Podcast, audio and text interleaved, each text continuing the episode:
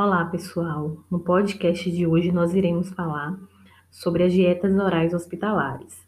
Nós iremos ver alguns conceitos é, iniciais e esse conteúdo ele será finalizado na aula ao vivo na quinta-feira. Bom, inicialmente é importante que nós entendamos como surgiu a necessidade de se verificar modificações em dietas para pacientes que são hospitalizados. Isso surgiu há bastante tempo. É, no século no século XV, os hospitais da época eles não forneciam alimentos para os pacientes. Isso ficava a cargo da igreja. Então, os religiosos da época eles faziam esse trabalho assistencialista, caridade, de caridade e distribuía alimentos para os pacientes que estavam enfermos. Só que no século XVI a igreja enfrentou, enfrentou uma reforma a reforma religiosa, onde vários hospitais, várias instituições religiosas foram destruídos. Então, os enfermos eles ficaram sem cuidados, porque os religiosos passaram a não mais é, realizar esse trabalho de caridade, distribuição de alimentos para esses, esses doentes, para esses enfermos. E aí, para que esses pacientes não ficassem sem receber os alimentos, o hospital, é, os hospitais passaram a fornecer pelo menos uma refeição para esses pacientes. Mas as outras refeições deveriam ser, é, deveriam ser complementadas, trazidas pelos parentes, pelos amigos desses enfermos. Então, o hospital se responsabilizava com uma refeição, as demais ficava a cargo é, dos parentes, dos amigos. O que, o que a gente sabe hoje, nos dias de hoje, é que é proibido, a maioria dos hospitais existe essa proibição da entrada de alimentos é, trazidas né, por familiares, por amigos, para os pacientes, visto que a chance de contaminação, né, desses alimentos é muito grande. Então, os hospitais, é, hoje, os hospitais, eles oferecem essas refeições para os enfermos, visto que existe um profissional nutricionista ali para verificar é, a melhor dieta, a melhor conduta dietética para o paciente que está no hospital.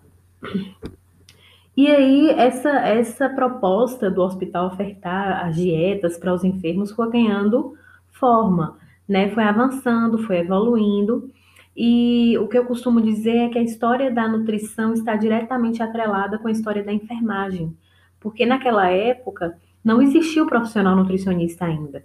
Então isso ficava muito a cargo das enfermeiras da época, dos enfermeiros da época. E aí a gente pode destacar uma enfermeira que foi crucial é, nos avanços acerca da oferta alimentar a pacientes hospitalizados. O nome dela é Florence Nightingale. Essa enfermeira, Florence, inclusive, ela é a fundadora da enfermagem moderna. Então, qualquer pessoa que fez enfermagem, faz enfermagem, conhece a história dela, a história de Florence. E quando ela começou a ganhar destaque em relação à oferta alimentar no ambiente hospitalar. Isso aconteceu em 1854, na Guerra da Crimeia, onde Florence ela foi responsável, ela ficou responsável por organizar as cozinhas é, para que essas cozinhas elaborassem dietas direcionadas para os enfermos daquela época, especificamente para os doentes, né, para os feridos da guerra. O objetivo, o intuito era ofertar uma dieta que facilitasse a recuperação dessas pessoas que estavam na guerra para que elas voltassem a guerrear. Então, o objetivo era esse. Então, Florence ela foi considerada a primeira dietista hospitalar. Então, o curso de nutrição, como vocês já devem ter visto na disciplina de introdução à nutrição, ele não surgiu como com esse nome, né? Nutrição. Inicialmente a gente tinha é, as pessoas que estudavam a alimentação eram chamadas de dietistas. E Florence, ela foi considerada a primeira dietista hospitalar, porque ela foi extremamente importante nesse momento da Guerra da Crimeia, é, com essa função de organizar as cozinhas para que dietas específicas fossem elaboradas para os enfermos daquela época. Então, naquela época, é, não existia o curso de nutrição ainda, os médicos, eles, eles categorizavam, eles direcionavam, digamos assim, essa função para as enfermeiras. Elas eram treinadas para preparar dietas especiais nas cozinhas dos hospitais. Lógico, muito longe do que a gente tem hoje, né? Hoje existem imensos, né, extensos estudos acerca é, da melhor alimentação para os pacientes, tá, naquela época não tinha todo esse estudo aprimorado, isso foi surgindo com o tempo. mas mais se tinha o conhecimento de que sim, era necessário adaptar, modificar a dieta para atender diversas patologias e permitir que esse paciente tivesse uma melhor recuperação. Aí isso foi evoluindo, né? Ao longo dos anos, isso foi ganhando forma, isso foi ganhando uma importância maior. No século XIX, a gente já tem um avanço maior, porque os serviços de nutrição começaram a ser melhorados, né? Os serviços de produção de refeições começaram a ser aprimorados, melhorados, mas, mas ainda existiam poucas informações nutricionais acerca daqueles alimentos. Então, embora se sabia da importância de elaborar uma dieta especial para esses pacientes, ainda existiam poucas informações acerca dos alimentos. Então, era o melhor que se podia fazer naquela época, mas ainda muito superficial. E Florence ainda tinha destaque que nessa época ela acreditava que um minucioso cuidado com a higiene, com a boa alimentação e com o repouso, é, e com o repouso eram fundamentais para que o paciente tivesse uma boa recuperação e chegasse à cura. Então não bastava ter os cuidados de enfermagem, os cuidados de repouso, de higiene, se esse paciente não tivesse uma boa alimentação. E inclusive é, é essa esse conhecimento, né, esse embasamento é, que Florence acreditava era já tinha sido preconizado anteriormente por Hipócrates. Hipócrates, Hipócrates foi um médico é, que em torno de 460 anos antes de Cristo, ele já determinava, ele já fazia essa associação de que a alimentação ela deveria estar diretamente atrelada ao bem-estar físico, ao desenvolvimento mental e emocional. Então existe uma relação direta entre alimentação, bem-estar físico e desenvolvimento mental e emocional, isso antes de Cristo. Isso foi o que Hipócrates, Hipócrates determinou que depois foi ganhando né, uma maior notoriedade, notoriedade é, com o, as propostas né, de Florence em pensar em organizar as cozinhas e melhorar a alimentação para aqueles enfermos. E aí a famosa frase de Hipócrates que seu remédio seja seu alimento e que seu alimento seja seu remédio, tão atual nos dias de hoje, né? Então, depois de Hipócrates, depois da, da dos avanços, né, dos estudos de, de, de Florence, da, do papel importante que ela teve em relação à, à modificação dietética para os pacientes enfermos, a gente teve outros estudos, outros estudiosos que se destacaram também é, no campo da alimentação. Um deles foi Pedro Escudeiro. Pedro Escudeiro também era médico, era um médico argentino, estudou a alimentação de forma é, evidente e ele teve influências não só na Argentina, que era o país de origem dele, mas influências na América do Norte, em outros países, como aqui na América do Sul também.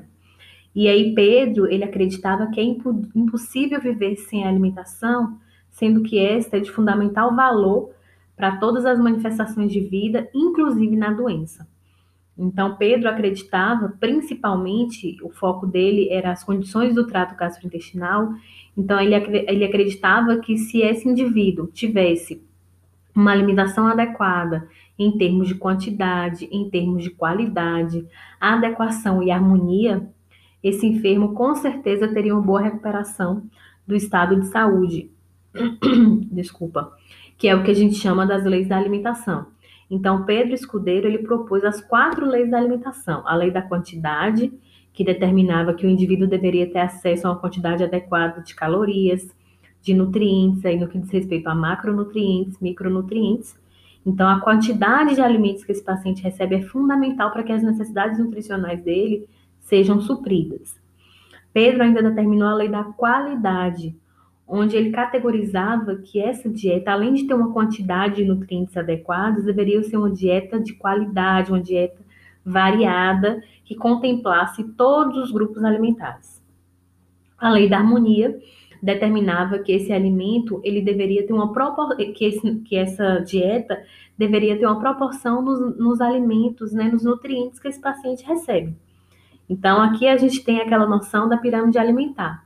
Então não adianta eu ter uma dieta onde o meu carboidrato está na ponta da pirâmide e óleos e gorduras está na base da pirâmide. Então, essa proporcionalidade ela deveria ser respeitada, porque isso resultaria em um equilíbrio nutricional para o paciente. E a lei da adequação, que diz que a alimentação ela deve se adequar às necessidades do indivíduo. Por isso que a gente fala que a dieta ela deve ser individualizada. E adequada de acordo com a necessidade de cada pessoa. Necessidade em relação à idade, então a gente sabe que a necessidade de um idoso é diferente de uma necessidade de uma criança, por exemplo. A necessidade de um gestante é diferente da necessidade de um adolescente. Né? Então, isso depende muito do ciclo de vida, depende do estado fisiológico. Então, aquelas pessoas enfermas, as pessoas que estão doentes, elas têm uma necessidade nutricional aumentada que vem a suprir a própria demanda da doença. É preciso respeitar, na lei da adequação, as, os hábitos alimentares daquela pessoa, as condições socioeconômicas. Então, não adianta a gente pensar em propor uma dieta, mesmo quando a gente fala para um, um paciente doente, é, não adianta a gente propor uma dieta, propor um alimento que esse paciente não vai tolerar. Então, a chance de adaptação, a chance de resposta desse paciente é muito pequena quando a gente não respeita o hábito alimentar dele. As condições socioeconômicas também é outro fator. Então, não adianta a gente pensar numa dieta que vai extrapolar a condição financeira que aquele paciente tem. Isso, inclusive, deve ser muito bem pensado até no ambiente hospitalar, porque às vezes, quando você pensa no paciente que está hospitalizado, ele tem o, o, suporte. Hoje a gente tem, tem como dar o suporte de alimentação para aquele paciente, seja no ambiente público, no ambiente privado. Quando esse paciente vai para casa, normalmente o nutricionista ele tem que orientar, né? Qual o tipo de dieta que esse paciente vai ter, o que ele deve evitar, o que ele deve preferir. Então, o fator econômico é extremamente importante, porque às vezes no hospital ele tinha acesso à fruta três vezes no dia, mas em casa será que ele vai ter condição financeira de consumir aquela variedade de frutas? Então, a gente precisa ter essa noção e adequar realmente a dieta do nosso paciente conforme a, não só as necessidades nutricionais, mas também as condições é, de hábitos alimentares e, e condições econômicas que esse paciente apresentar. Então, diante disso, quais são os objetivos quando a gente pensa em modificações, em, a, em elaboração de dietas para pacientes no âmbito hospitalar? Então, o intuito dessas modificações dietéticas é que a alimentação ela possa atender as necessidades fisiológicas desse paciente, de acordo com o diagnóstico nutricional que eu vou ter previamente, né? Diagnóstico também da patologia. Então, não adianta a gente pensar em recuperar o peso do paciente se eu não vou levar em consideração qual a patologia que esse paciente tem, porque isso aí também vai me dizer qual nutriente que eu devo evitar ou qual nutriente que eu devo preferir na hora de pensar em um planejamento dietético.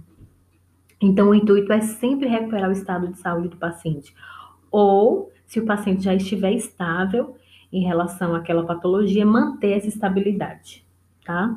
Então, isso a gente pensa quando a gente propõe uma, uma intervenção dietética. O segundo objetivo é garantir o aporte de nutrientes para esse paciente que está internado e preservar ou recuperar o seu estado nutricional.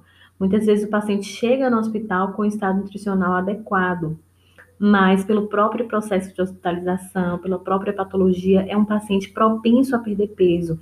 Então, o objetivo é que a gente mantenha esse peso adequado, se o paciente tiver, ou se o paciente já estiver com perda de peso, já estiver desnutrido, que a gente trabalhe para promover essa recuperação. Então, a dieta, o tratamento dietético, ele tem um papel coterapêutico é, quando a gente fala de doenças, né, de patologias que esse paciente apresenta. Então, não é só o tratamento medicamentoso que vai resolver. O tratamento nutricional é de extrema importância para a recuperação desse paciente. Em relação aos princípios, quando a gente pensa é, nessas dietas orais hospitalares, é importante que a gente conheça as características dessa dieta. As características em relação a valor nutricional, de, de calorias, de macronutrientes, a proporção desses macronutrientes. É importante que a gente conheça a consistência dessa dieta, é, o fracionamento, e, e, esses, e essas modificações e essas características elas podem mudar muito entre um paciente e outro e até no mesmo paciente. Muitas vezes a gente estabelece uma conduta que a dieta tem uma determinada característica, mas quando a gente está acompanhando e reavaliando esse paciente, a gente verifica a necessidade de modificação. É importante que a gente compreenda também quais são as indicações e contraindicações para esse paciente em relação àquela dieta específica. Isso, lógico, vai estar relacionado com a patologia que esse paciente tem, seja a patologia que levou esse paciente a ser internado no hospital ou uma patologia prévia que esse paciente já teve ou ainda tem, mas não foi totalmente tratada. E aí a gente tem que levar em consideração os alimentos que eu posso ofertar para esse indivíduo, os alimentos que eu devo evitar, né? É, lembrando que, como eu até disse para vocês no Screencast, a gente não tem um protocolo padronizado de que todas as dietas orais hospitalares devem ser da forma X. É, não existe uma padronização em relação a esse tipo de proposta. Então, isso fica muito a cargo é, de cada serviço de nutrição. Então, cada hospital tem um serviço de nutrição e esse serviço de nutrição vai modificar as dietas conforme as necessidades que ele tem evidenciado é, naquele grupo de pacientes que é assistido por aquele hospital. Então é importante ter em mente isso, que não existe uma padronização de protocolo de modificações dietéticas. Cada hospital acaba adequando as suas dietas conforme as necessidades daqueles pacientes. Então, ao se levar em consideração todos esses parâmetros, né, as características da dieta, qual a indicação e contraindicação, os alimentos que devem ser evitados e preferidos, qual, é, qual é a conduta do serviço de nutrição daquele local. É, com certeza, a assistência nutricional a esse paciente vai ser uma assistência, vai ser uma assistência adequada, uma assistência de excelência. Então, as chances de recuperação desse paciente são muito grandes quando essa assistência é feita de forma é, específica, de forma criteriosa, tá? Então, a gente tem algumas modificações. Normalmente, essas dietas, elas têm modificações de quantidade de nutrientes e qualidade, ou seja, consistência, fracionamento, volume, ou pode ter as duas modificações, que é até o mais comum da gente observar. Em relação a modificações é, no valor calórico, normalmente, quando a gente fala de pacientes enfermos, são pacientes que têm uma perda de peso, são pacientes que perdem peso com muita facilidade, são pacientes que têm uma patologia associada. E normalmente a demanda calórica nutricional desse paciente acaba sendo maior. Então, de forma geral, no ambiente hospitalar é muito comum é, o nutricionista trabalhar com a proposta de dietas hipercalóricas, dietas que têm uma, uma, oferta calórica maior, justamente para facilitar o ganho de peso, caso esse paciente esteja desnutrido, e para suprir aquela demanda energética que a doença tem gerado, tá? Então, é muito comum isso. Quando a gente trabalha no ambiente de, de home care, ou muitas vezes em ambulatório, desculpa, gente, muitas vezes em consultório, é, a gente pode ter aquele paciente que procurou o seu serviço para perda de peso. Então, nesse caso, a gente trabalha com as dietas hipocalóricas, tá? Dietas para perda de peso.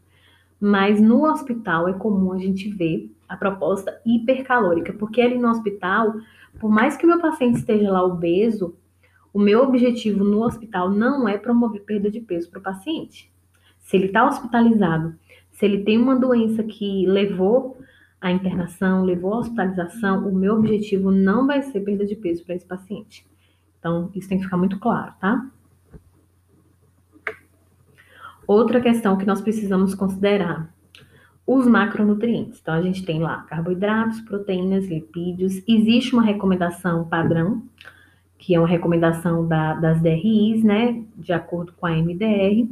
Então, a gente tem uma faixa de recomendação para carboidratos, que varia de 45% a 65%, de proteínas, que varia de 10% a 35%, e lipídios, de 20% a 35%. Então, essa faixa diz respeito às recomendações aceitáveis de carboidratos, proteínas e lipídios. Quando eu falo de um paciente é, enfermo, eu posso manter essa recomendação ou não, a depender da patologia que esse paciente tem. Então, eu posso ter valores abaixo ou valores acima dessa faixa de recomendação, justamente pensando na ou nas patologias que esse paciente apresenta, tá? Então, eu posso, por exemplo, ter uma dieta normoglicídica, ou seja, com quantidades normais de carboidratos, normolipídica, com quantidades normais de lipídios, e hiperproteica ou hipoproteica, depende da necessidade. Posso ter uma dieta normal em proteínas, normoproteica, normal em carboidratos, normoglicídica e reduzida em lipídios, hipolipídica. Isso vai depender da condição clínica do meu paciente, ok? Então, normalmente a gente indica uma dieta restrita em proteínas para aqueles pacientes que têm problemas renais, então, pacientes que têm problemas renais e não fazem hemodiálise, a orientação é sim uma dieta hipoproteica, ou seja, uma dieta que oferte menos que 0,8 gramas por quilo de peso dia de proteínas, tá? Mas se o meu paciente ele tem um problema renal, mas ele faz hemodiálise, então nessa situação a recomendação é que a dieta ela seja hiperproteica, ou seja, mais que 1,2 gramas por quilo de peso dia. Outra situação onde a gente recomenda a dieta hiperproteica, pacientes que estão extremamente desnutridos, que estão perdendo massa muscular. Então, se houver indicação, eu posso é, permitir que a dieta ela tenha um aumento do aporte proteico. Dietas hipolipídicas normalmente são recomendadas para aqueles pacientes que têm alterações de pâncreas, alterações de vesícula biliar ou alterações de é, fígado, que é o que inclusive a gente vai ver na disciplina, né? As pancreatites, a, as doenças hepáticas, as doenças biliares. Normalmente a recomendação padrão é restrição de lipídios. Situa existem algumas situações ou outra onde essa dieta pode ser normal em lipídios, e a gente vai ver durante a disciplina. A dieta hipoglicídica, ou seja, a dieta que tem uma menor, com uma menor oferta de carboidratos, é, no que diz respeito aos carboidratos simples, tá? Por exemplo, a pessoa que tem diabetes, não é recomendado que ela tenha uma dieta hipoglicídica. O que a gente precisa fazer é diminuir os carboidratos simples e, no lugar dos carboidratos simples, pensar numa oferta maior de carboidratos complexos, tá? Outros fatores, outros fatores que a gente precisa considerar em relação a alguns micronutrientes, né, alguns nutrientes específicos que a gente vai precisar é, ter cuidado, excluir de, da dieta de alguns pacientes, tá? Por exemplo, um paciente hipertenso, ele precisa ter uma dieta reduzida em sódio. Não quer dizer que ele vai ter que ter uma dieta sem sódio, até porque isso é quase impossível, porque a gente tem o sódio dos próprios alimentos, né? Então, a dieta ela tem que ser restrita, reduzida em sódio, é uma dieta hipossódica. Existe aquele paciente que, por exemplo, vai precisar ter uma dieta isenta de glúten, pacientes com doença celíaca, pacientes com intolerância ao glúten, são pacientes que vão precisar de uma dieta isenta de glúten. Então, a gente vai tirar aí as fontes de glúten, né? Que são, por exemplo, trigo, centeio, cevada, aveia. Então, a gente vai ver durante a disciplina sobre esse tipo de doença, a doença celíaca.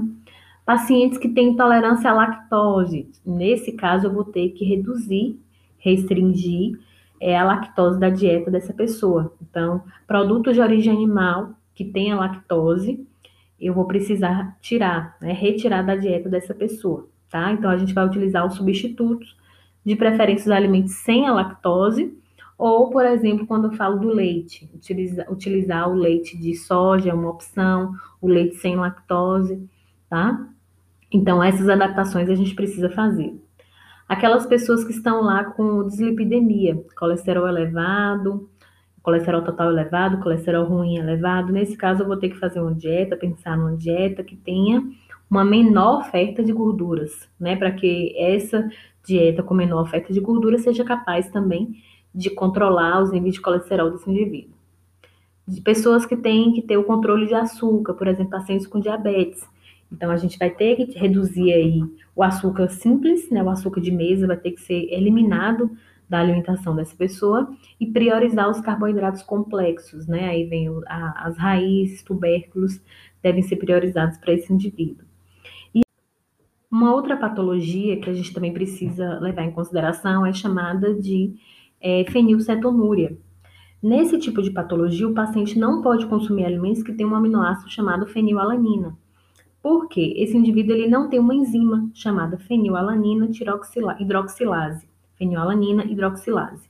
Então, essa enzima ela é responsável por converter a fenilalanina, que é um aminoácido, em um outro aminoácido chamado tirosina. Então, o que, que acontece? Como esse indivíduo não tem essa enzima fenilalanina hidroxilase, ele vai ter um acúmulo de fenilalanina. E esse acúmulo de fenilalanina vai gerar algumas complicações, complicações neurológicas, complicações de pele, dermatite. Então, é um indivíduo que vai ter problemas de crescimento. Então, não é indicado consumir alimentos que tenham esse tipo de aminoácido. Então, normalmente, os rótulos de produtos industrializados, eles já têm especificando, né, isento de fenilalanina, assim como a gente tem produtos que mostram lá isento de lactose. É a mesma forma. Então, os, os fenilcetonúricos, eles precisam conviver, né, com essa, esse hábito de observar os rótulos dos alimentos constantemente. Outra modificação que a gente também deve observar nas dietas é em relação à consistência, tá? Então, essa consistência vai precisar ser modificada conforme a necessidade do paciente. Então, cada serviço de nutrição ele adota é, as consistências que acha mais conveniente, né, e de acordo com as necessidades dos hospitais que ele assiste, tá? Então, em relação a os tipos de consistência do, das dietas orais hospitalares, nós iremos ver em mais detalhes na aula ao vivo de quinta-feira, tá? Então, até aqui a gente trabalha aí no podcast e os tipos de consistência das dietas orais hospitalares a gente vai trabalhar na aula ao vivo, tá? Aguardo vocês, obrigada e até mais.